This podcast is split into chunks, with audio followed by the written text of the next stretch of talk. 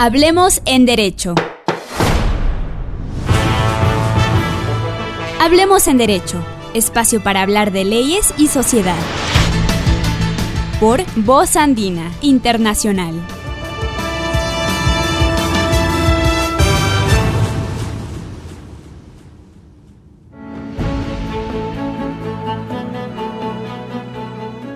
Hola amigas, hola amigos, estamos nuevamente aquí en Radio Voz Andina Internacional, en su programa favorito Hablemos en Derecho. Yo soy Sebastián Palis, asistente académico del área de Derecho, y el día de hoy tenemos un invitado muy especial. Él es Emilio Suárez, abogado constitucionalista y docente universitario. Hola Emilio, ¿qué tal? ¿Cómo estás? Sebastián, eh, muy bien, gracias, te agradezco mucho por la invitación, un saludo a toda la audiencia de la radio. Sí, ¿cómo estás Emilio? Vamos a hablar el día de hoy sobre reforma constitucional, ¿verdad? Sí, eh, justamente el, tema propuesto es analizar los diferentes mecanismos que prevé nuestra Constitución, justamente para modificar su propio texto, que están previstos en el artículo 441 y siguientes de la Constitución.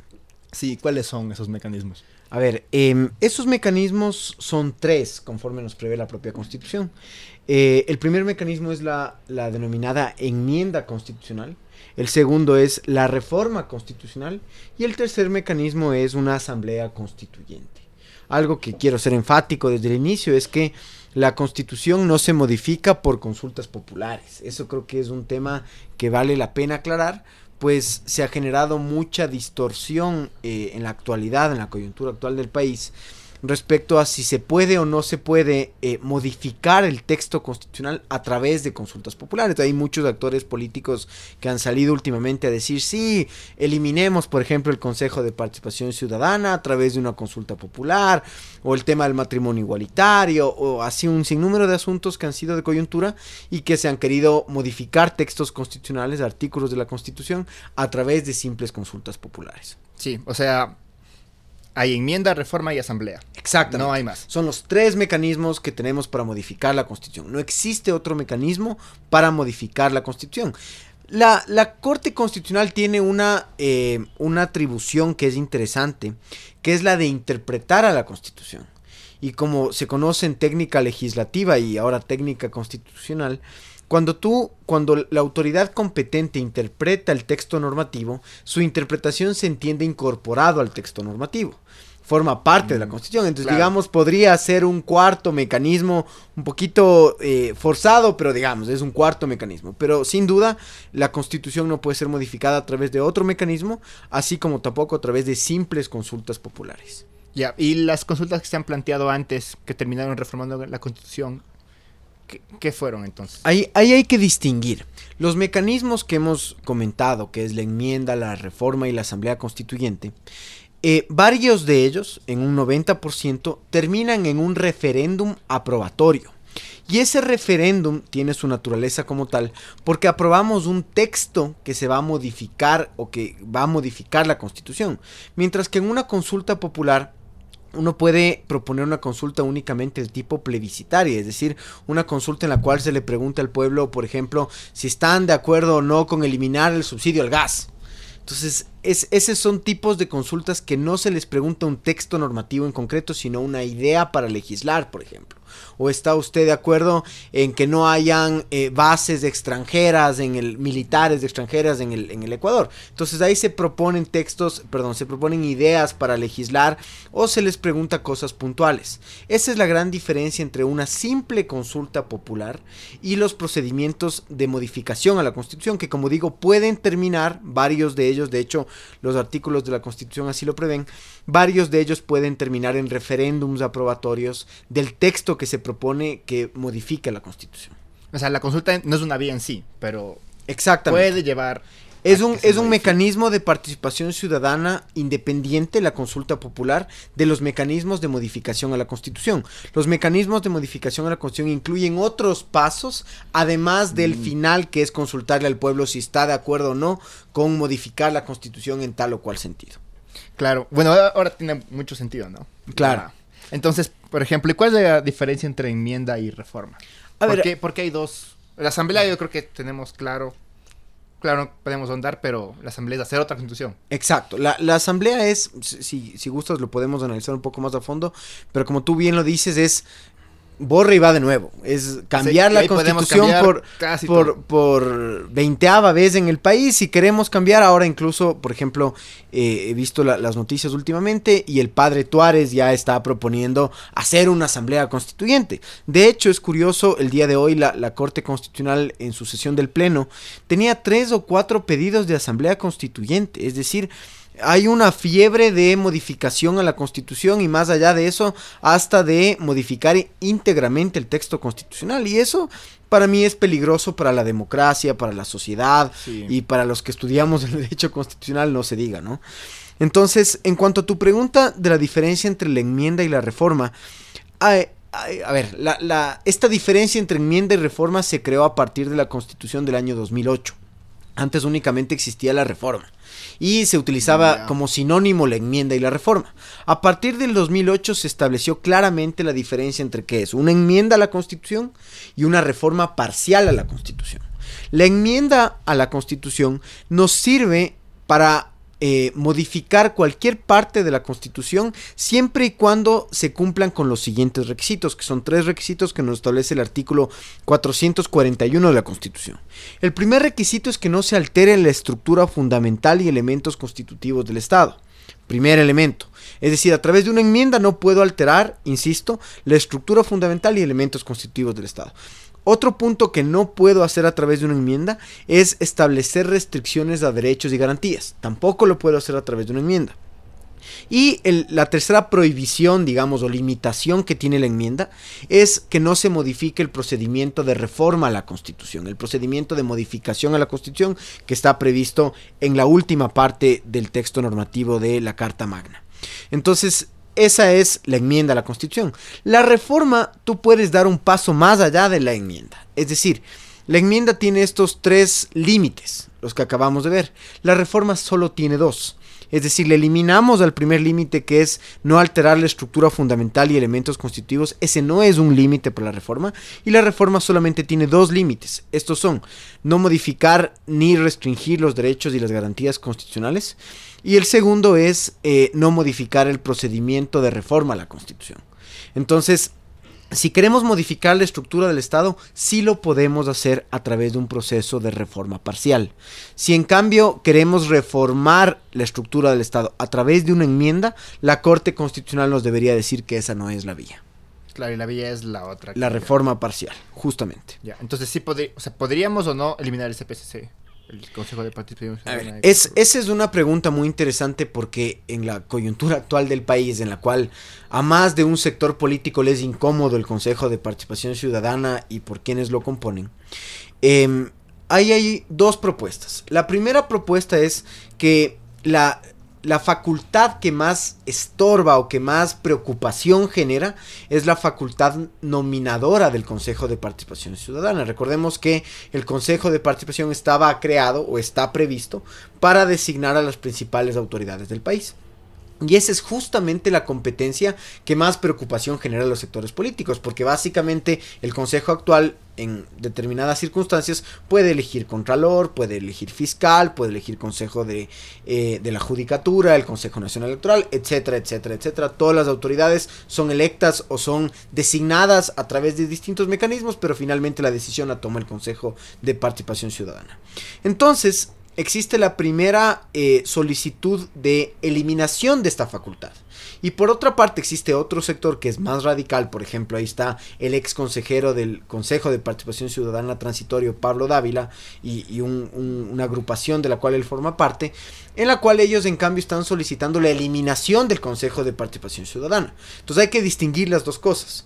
Si yo quiero solamente eliminar la facultad de eh, nominación, la facultad nominadora del Consejo de Participación Ciudadana, mi criterio es que lo puedo hacer a través de una enmienda, porque no estoy modificando la estructura del Estado. Y entonces el Consejo tendría las funciones restantes. Eh, las funciones restantes, que es básicamente el control social, una especie de fiscalización, es decir, quedaría un poco patojo, por decir de alguna manera. El pero Consejo quedaría. Pero existiría, como parte de esta función del Estado, que es la de transparencia y control social.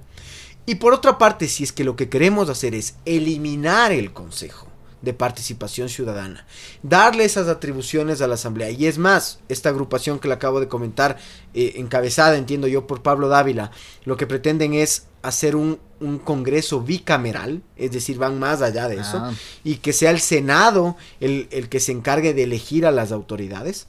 Entonces, si queremos hacer todas esas modificaciones, ya sea solamente eliminar el Consejo de Participación o eliminar y hacer eh, la bicameralidad de la, del Congreso Nacional, en ese caso sí se requiere reforma parcial a la Constitución, es decir, el segundo mecanismo que lo hemos analizado esta tarde. Ya. O sea, se puede hacer bicameral el Estado a través de... De una reforma parcial sin ningún problema porque recordemos que las únicas dos limitaciones que tiene la reforma parcial es no modificar, eh, perdón, no restringir derechos y garantías y no modificar los procedimientos de reforma a la Constitución. Ahora hay que tener cuidado Recordemos que algunos procedimientos de reforma a la Constitución pasan por la Asamblea Nacional. Entonces, si vamos a hacer una asamblea bicameral y vamos a hacer eh, que, la, que las dos cámaras conozcan o, o formen parte del procedimiento de reforma a la Constitución, no podemos hacer eso ahí sí nos tocaría irnos por una asamblea constituyente, porque recordemos que el límite de la reforma parcial es justamente no alterar los mecanismos de modificación de la Constitución. Claro, sería complicado hacerle bicameral hierro. Para, para mí, primero yo no le veo una solución a los problemas, múltiples problemas que existe actualmente con nuestro sistema de gobierno. No le veo que sea una solución. El Ecuador en varias etapas de su, de su historia fue bicameral y no se vio mayores resultados y por eso hemos vuelto varias veces a la unicameralidad. Y eh, además yo sí le veo que nos podemos estar sobrepasando los límites que tiene una reforma parcial y podemos estarle dando la razón a personas como el señor Tuárez que está proponiendo una asamblea constituyente.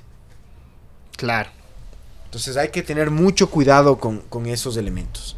Ahora, también es importante entender cuál es la iniciativa para presentar estos procesos de modificación a la Constitución, porque yo no es que voy mañana solito, me paro frente a la Corte Constitucional y digo, a ver, Corte, yo quiero modificar la Constitución y la Corte me da la razón y se modifica la Constitución. Hay ciertos requerimientos en cuanto a la iniciativa para activar estos mecanismos de modificación a la Constitución. Por ejemplo, la enmienda a la Constitución puede ser, de hecho, la enmienda tiene dos tipos de procedimientos, es una enmienda bien curiosa yo puedo enmendar a la constitución a través de un referendo, un simple referendo. Recordemos lo que hizo Lenin Moreno justamente para crear el Consejo Transitorio. Es decir, Lenin solicitó un referendo, atravesó todo el proceso que si gustas podemos detallarlo y finalmente se hizo el referendo y con eso ya se modificó la constitución. Pero la enmienda tiene otro proceso que también lo activó en cambio el presidente Correa.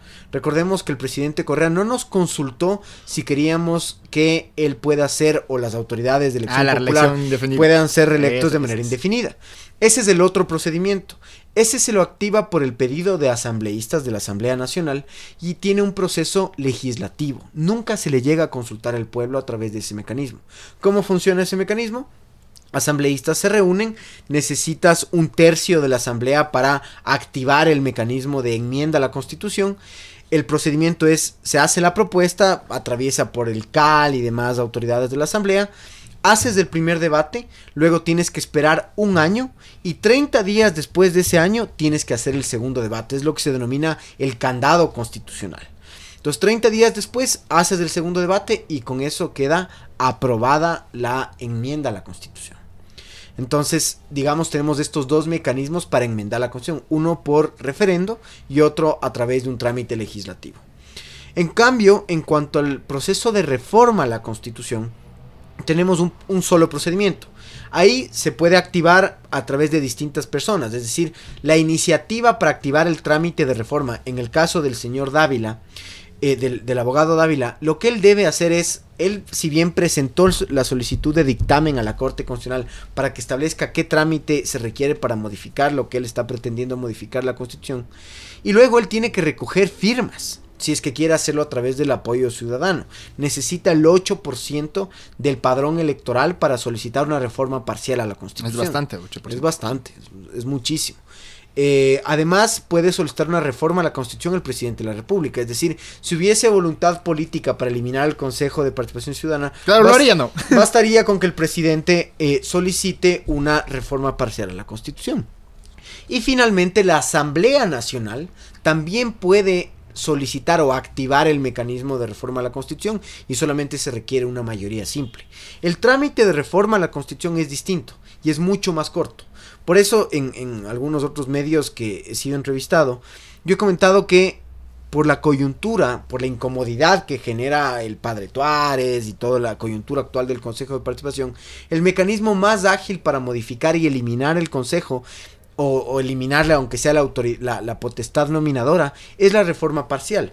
Porque como te indiqué la enmienda, tienes que. se demora un año y medio en que, en se ha aprobado una enmienda. En términos, en términos macros. En cambio, la reforma parcial, tú inicias del proceso, tiene un proceso obligatoriamente legislativo. Y la Constitución nos establece un mini candado, un candado simplemente de 90 días entre el primero y el segundo debate. Mm, y finalmente, esto requiere aprobación del pueblo la, reforma parcial sí requiere un referendo aprobatorio.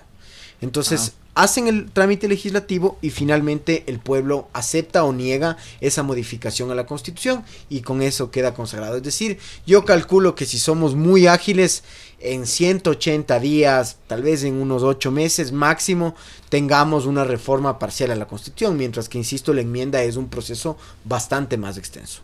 Y en, claro, en dos años ya cambian de gobierno.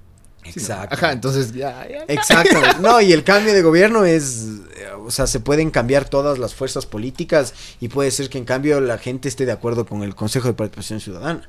Yo creo que ese es un problema que tenemos.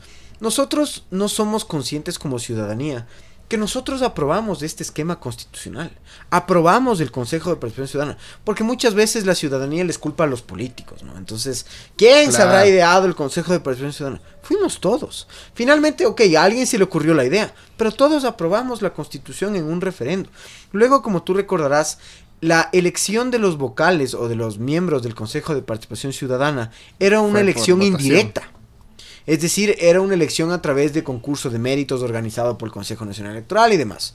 Cuando hubo los problemas que hubo en la década anterior, que básicamente eran muy cercanos al gobierno de turno los miembros del Consejo de Participación, dijeron que ese sistema de elección no servía para nada, entonces que había que cambiar el sistema de elección.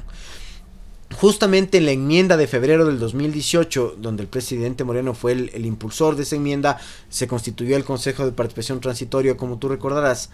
Y finalmente en esa enmienda se modificó el, el, trámite o el mecanismo de elección y se hizo una elección directa a través de votaciones. Como tú recuerdas, en la última elección de alcaldes nosotros votamos por el Consejo de Participación Ciudadana. Ahora resulta que tampoco nos gusta ese mecanismo. Entonces pasamos primero de crear el Consejo de Participación Luego de modificar la forma de conformación del Consejo de Participación y ahora queremos eliminar el Consejo de Participación. Entonces, sí hay que tener un poco de conciencia que eso es el producto de nuestras decisiones. Particularmente yo siempre estuve en contra del Consejo de Participación. Me parece que es burocratizar la participación ciudadana y burocratizarla innecesariamente pero finalmente es lo que la mayoría del pueblo eligió y estamos en estas circunstancias y deberíamos intentar acostumbrarnos a estas circunstancias. Pero como yo lo digo de manera incluso jocosa, en este país vivimos de crisis institucionales. O sea, es el deporte nacional las crisis institucionales. Cada dos años. Cada dos años viene un líder mesiánico que nos dice hay que reinstitucionalizar la patria, que la revolución, ponle el, calificativo que tú quieras, ciudadana, eh, popular, lo que sea, liberal, conservadora, lo que sea. Cada dos años hay una revolución, se reinstitucionaliza la patria, proponemos asamblea constituyente, creamos nuevas constituciones, creamos nuevas instituciones y aquí vivimos en una incertidumbre jurídica interminable. ¿Y crees que algunos puntos de la Constitución deberían ser reformados o enmendados? Varios, varios, puntos de la Constitución. Yo particularmente no soy muy, no me encuentro muy a favor del, del texto constitucional que tenemos ahora. Me parece que es primero un texto demasiado extenso. Me parece que regula asuntos debido a su extensión, asuntos innecesarios en un texto constitucional. Por ejemplo, el mismo tema que ha sido tan controvertido del matrimonio igualitario. Eh, hay posiciones a favor, posiciones en contra. No pienso discutir ese tema porque me parece un tema un poco delicado. Pero eh, de cualquier forma yo no creo que la constitución deba regular un contrato civil. ¿Para qué regula la Constitución un contrato civil? Entonces esos son los excesos que cometimos cuando redactamos y cuando aprobamos esta Constitución de 444 artículos. Es decir, es casi un código civil nuestra Constitución. Regula una cantidad de aspectos de la vida cotidiana de las personas que una Constitución no debería regular.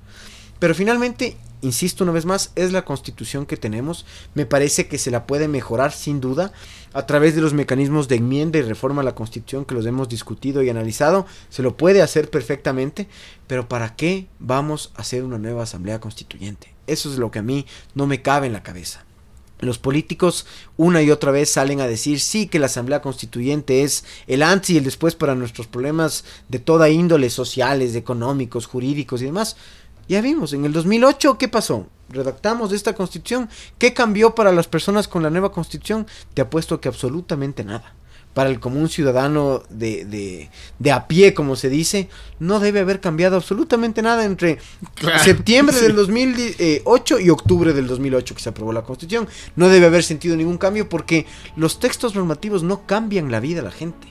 Lo que cambia la vida de la gente es la forma en que las autoridades y la ciudadanía aplicamos esos textos normativos. Eso es algo que la gente no tiene conciencia. Sí.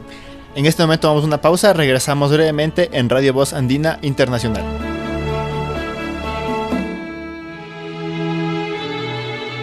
Voz Andina Internacional les invita a su nuevo programa.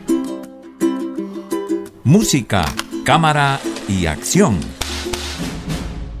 un emocionante recorrido por el séptimo arte y sus bandas sonoras. Acompáñenos cada semana junto a Eddie de la Guerra en Música, Cámara y Acción.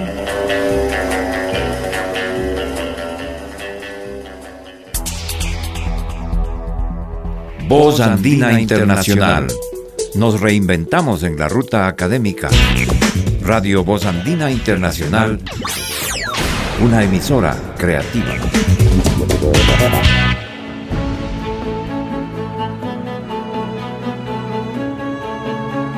Estamos nuevamente aquí en Radio Voz Andina Internacional. Estamos junto a Sebastián Palis, asistente académico del área de Derecho, y junto a Emilio Suárez, abogado constitucionalista y docente universitario. Hemos hablado sobre la diferencia entre la enmienda constitucional con la reforma constitucional y lo que viene a ser una asamblea constituyente. Hemos hablado sobre la posible eliminación del Consejo de Participación Ciudadana y cómo procesalmente, constitucionalmente se podría realizar. En este momento Emilio pues nos tiene una sentencia que aclara muchos puntos de lo que ya hemos conversado. Emilio, más o menos como que nos quieres compartir. Sí, eh, efectivamente, a lo largo de estos 11 años que está vigente nuestra constitución, ha existido mucha incertidumbre en cuanto a la intervención de la Corte Constitucional dentro de, em, del proceso de modificación a la constitución. Recordemos que la Corte Constitucional interviene en varios momentos cuando yo planteo una enmienda, una reforma o incluso la Asamblea Constituyente. La Corte, eh, insisto, tiene varias intervenciones. Y a través de este dictamen, que es el 418 RC-19, con la ponencia de la doctora Carmen Corral, se aclaran algunos temas que son realmente interesantes. Primero, la Corte establece que en estos procesos de modificación a la Constitución, la Corte participa en tres momentos. El primer momento es el dictamen del procedimiento. ¿A qué me refiero con esto? Cuando yo quiero modificar la Constitución, yo insisto, no, no, como lo dije hace un momento, no es que me voy al Congreso o a la Asamblea Nacional y les digo esto es una reforma o esto es una enmienda o esto es una Asamblea Constituyente. Quien define el procedimiento es la Corte Constitucional. Entonces, ¿qué es lo que yo debo hacer, como sucede en la actualidad? Si es la asamblea el proponente, el presidente el proponente o la ciudadanía el proponente, lo primero que se debe hacer es preguntarle a la Corte qué procedimiento se debe seguir para modificar la constitución. Entonces, por ejemplo, en el caso coyuntural, yo quiero eliminar el Consejo de Participación Ciudadana, entonces yo presento una solicitud de la Corte Constitucional y le digo, señores jueces de la Corte, yo quiero modificar el Consejo de Participación, quiero darle estas competencias a la Asamblea Nacional, ustedes indíquenme cuál es el procedimiento que yo debo seguir. La Ley Orgánica de Garantías Jurisdiccionales establece que el proponente debe sugerir el procedimiento, no es nada más allá que una sugerencia. Y el primer paso que debe dar la Corte, insisto, es determinar el procedimiento para modificar la Constitución y hasta ahí llega la primera atribución de la Corte. Luego, por ejemplo, en el caso de la enmienda o la reforma, si requiere un referendo aprobatorio, ese es el segundo momento en el cual interviene la Corte. Entonces ya atraviesa todo el trámite legislativo y lo que debe hacer la Asamblea Nacional es preguntarle a la Corte si la pregunta que le van a hacer a la ciudadanía es o no constitucional. Entonces vuelve el tema a la Corte y la Corte resuelve si los antecedentes, los considerandos y la pregunta como tal son constitucionales o no y si cabe o no hacer la pregunta a la ciudadanía. Y aquí viene un tema interesante que es el tercer momento en el que actúa la Corte. Porque mucha gente se preguntará si es que una enmienda a la Constitución puede ser declarada inconstitucional. Finalmente es un acto normativo y si puede o no ser declarada inconstitucional por la Corte. Y la Corte ya hizo algo muy interesante. Entonces, ese es el tercer momento en el cual interviene la Corte. Es un control formal. Luego de que se aprueba y ya está en vigencia la enmienda o la reforma a la Constitución, la modificación, para hablar en términos generales, la Corte interviene en un tercer momento, que es que cualquier persona puede demandar la inconstitucionalidad de la reforma o la enmienda solamente por temas formales. Y para eso se tiene mm. únicamente 30 días. Yo no puedo decirle a la Corte Constitucional, esa, porque sería ilógico, esa enmienda es inconstitucional por el fondo. Porque ¿qué estoy diciéndole a la Corte? La Constitución es inconstitucional. Entonces evidentemente eso nos genera un problema. Entonces solamente puedo decirle a la Corte, esa enmienda es inconstitucional porque se violó el procedimiento previsto en la propia Constitución. Y recordemos que eso ya pasó. Justamente la enmienda a la Constitución del presidente Correa en la cual él solicitó ser que se posibilite la facultad de ser reelecto indefinidamente, fue declarada inconstitucional, como tú recordarás, por la ex Corte Constitucional antes de ser cesados. Ellos dijeron que esa enmienda fue inconstitucional y por una razón, se votó en bloque en la Asamblea Nacional. Recordemos que esa tuvo el trámite legislativo, no el trámite a través del referendo. Y lo que hicieron los asambleístas, que es para mí un punto muy cuestionable de la, de la técnica legislativa, es que aprobaron en bloque, es decir, dijeron quién está a favor de la enmienda, se alzó la mano o se votó electrónicamente en las computadoras, a favor y se fue la enmienda. No analizaron artículo por artículo que se iba a modificar la constitución. Y eso fue algo observado por la ex corte, por la corte de transición, y declararon inconstitucional. Entonces eso nos aclara esta sentencia, este dictamen de la Corte Constitucional, estos tres momentos en los cuales actúa la Corte Constitucional. Yo creo indudablemente que los actuales nueve jueces de la Corte Constitucional tienen un reto gigantesco. Y ese reto gigantesco es corregir un montón de problemas y contradicciones que tuvo la ex Corte Constitucional. Y me parece que lo están asumiendo ese reto con evidentemente absoluta responsabilidad. Pero es un reto que habrá que ir viendo en el tiempo cómo les va y cómo van respondiendo los actuales jueces de la Corte Constitucional. Han dictado sentencias muy interesantes. Por ejemplo, hace 15 días, eh, a través de una sentencia de inconstitucionalidad, dijeron que un artículo de la ley orgánica de la ley orgánica de la Contraloría que establecía, perdón, del Código Orgánico Integral Penal, que establecía que para perseguir ciertos delitos se requería el informe previo de la de la Contraloría General Ah, claro, lo que Sí, era tenaz, ¿no? Exacto. Hacía, hacía prescriptibles delitos imprescriptibles. Exactamente. Recordemos que, a ver, ¿cómo funciona el tema? El COIP establecía que para yo eh, enjuiciarle a una persona por peculado, enriquecimiento ilícito y otros delitos, necesitaba el informe previo de la Contraloría. Entonces la Contraloría, de acuerdo con la ley orgánica de la Contraloría, tiene apenas siete años para ejercer sus facultades de control. Y de acuerdo a la Constitución, ese tipo de delitos son imprescriptibles. Entonces básicamente, ¿qué es lo que estaba pasando? Estábamos diciendo que esos delitos, pese a que la Constitución decía que son imprescriptibles, eran prescriptibles a los 7 años porque la Contraloría ya no podía emitir el informe que servía para iniciar esos procesos penales. Entonces, me parece que la Corte consciente, además de la abrumadora ola de corrupción que ha vivido este pobre país en los últimos años y que ahora se ve, incluso el otro día escuchaba en las noticias que la Fiscalía está colapsada de procesos penales por peculado, por enriquecimiento ilícito y demás, cohecho, concusión y otros delitos. Entonces, la Corte, consciente de esas limitaciones que se daban al, trabajo de fiscalía y jueces, lo que hizo es declarar inconstitucional esas normas del COIP, que a mí me parece adecuadamente declarada inconstitucional, y así se les ha dado más libertad a los jueces y fiscales para, eh, para juzgar ese tipo de delitos. Lo que sí es importante resaltar aquí, y se generó también confusión cuando la Corte dictó esa sentencia, es que no se le eliminó la atribución a la Contraloría de emitir esos informes. Eso es algo que hay que tener clarísimo, porque tal vez hay mucha gente que estaba involucrada en un acto de corrupción que tal vez ya fue identificado por la Contraloría y dijo me salvé. Porque ya le eliminaron esta atribución a la Contraloría. Eso no funciona así. La Corte lo único que hizo es declarar inconstitucional el requisito previo del informe para iniciar esos procesos penales. Pero la Contraloría sigue teniendo la atribución de emitir estos famosos IRPs o informes con indicios de responsabilidad penal a propósito de un proceso de auditoría que hagan y detecten irregularidades.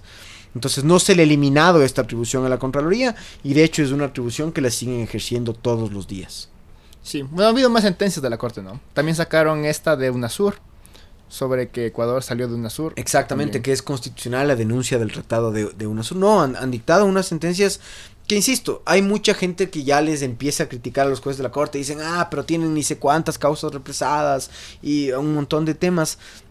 Pero yo creo que esta Corte Constitucional eh, ha hecho una cosa correcta. Y es que la anterior corte dictó un reglamento interno de la corte, que no mucha gente lo conoce. Y en reglamento ese interno de la corte. En ese reglamento se establecía, ya, ya te lo doy el, el nombre que lo tengo justo aquí. Sí, es el yo nunca he escuchado Reglamento tampoco. de sustanciación de procesos de competencia de la Corte. Constitucional. Ese reglamento fue inicialmente dictado por la anterior Corte. ¿Y qué hicieron desde mi punto de vista un poco para salvarse o curarse en sano? Dijeron que los plazos que establece la ley, porque recordemos que las facultades de la Corte en su mayoría tienen plazos previstos en la ley. Por ejemplo, tienen 20 días para dictaminar si la pregunta es o no constitucional en el caso de una consulta popular y entre otras cosas más. Es el famoso dictamen ficto que se discutió muchísimo con la consulta de Quimsacocha y con la consulta de con el referendo del presidente Moreno cuando hizo el Consejo de Participación Transitorio. Pero bueno, en todo caso, la Corte Constitucional lo que hizo es a ver, la ex corte al dictar ese reglamento dijo que esos plazos se suspendían siempre y cuando no esté el proceso en el despacho del juez. Entonces, por eso tenemos procesos del 2008, del 2007, del 2005 que sigue dictando esta Corte Constitucional. Lo que hizo esta Corte, responsable pero arriesgadamente, es eliminar ese artículo. Y dijo los plazos se cuentan conforme establece la ley. Entonces ahora, por eso los jueces, como te comenté al inicio de esta entrevista, el día de hoy en el Pleno tenían no menos de unas 8 o 9 consultas populares, solicitudes de enmienda a la Constitución y demás, y que las iban a resolver todas hoy. Hoy debe ser una jornada muy larga para la Corte Constitucional, porque tienen ya los plazos, y los plazos vencen de manera ágil. Entonces, eh, básicamente la Corte ya no puede descuidar estos temas que tienen plazos, consultas, enmiendas, consultas de norma y otras facultades por estar despachando otras, otras causas. Insisto, ese para mí es una actitud responsable pero arriesgada, porque en cambio yo ya empiezo a sentir que sí se han dejado de lado el despacho, por ejemplo, de las famosas acciones extraordinarias de protección que conoce la Ah. Corte Constitucional y que debe tener, no sé, ocho mil, siete mil, cinco mil acciones Si no represadas. es más, ¿no? Sí, si no es porque- más. Porque todo el mundo plantea eso como... Como una tercera instancia. Ajá, sí. Entonces, una cuarta instancia casi. Ajá. Entonces, la Corte Constitucional, eh, insisto, yo creo que está haciendo su trabajo. Me parece que les hace falta enfocarse también un poco más en estas otras atribuciones como las acciones extraordinarias y otras competencias importantes que tiene la Corte, pero hay que darles tiempo, ¿no? Son jueces que están ahí poco tiempo y yo espero que poco a poco su rendimiento respecto a las otras competencias de la Corte vaya igualando al de las enmiendas o consultas populares. Sí, bueno, la idea es esa, ¿no? Tener una corte cada vez mejor. Esa es la idea. Yo, yo creo, sin temor a equivocarme, eh, que esta es la mejor corte constitucional que ha tenido este país, sin duda, por el nivel de las personas que están ahí en la, en la corte constitucional. Y bueno, un, un tema es ver desde afuera, ¿no? Los toros desde lejos. Y otra cosa Claro. es estar, en cambio, montado en el toro viendo cómo funcionan las cosas. Y yo creo que sí se deben haber sorprendido varios jueces al entrar, ver la... la la, Sí, el- el, el problema que es ser un juez constitucional, además de tantos casos represados que tenían y tienen hasta el día de hoy, entonces no es una tarea nada fácil para los actuales jueces de la corte. Sí. Bueno, muchas gracias Emilio por tu tiempo. No tienes de qué, Sebastián, estamos a las órdenes. Fuimos eh, Sebastián Palis, asistente académico del área de Derecho, y fuimos Emilio Suárez, abogado constitucionalista y docente universitario. Muchas gracias a todos nuestros radioescuchas. Les recordamos que eh, el programa Hablemos en Derecho se emite los días lunes de 10 a 11 de la mañana y se reprisa los días miércoles a la misma hora. Estamos siempre para atenderlos. Muchas gracias por todo.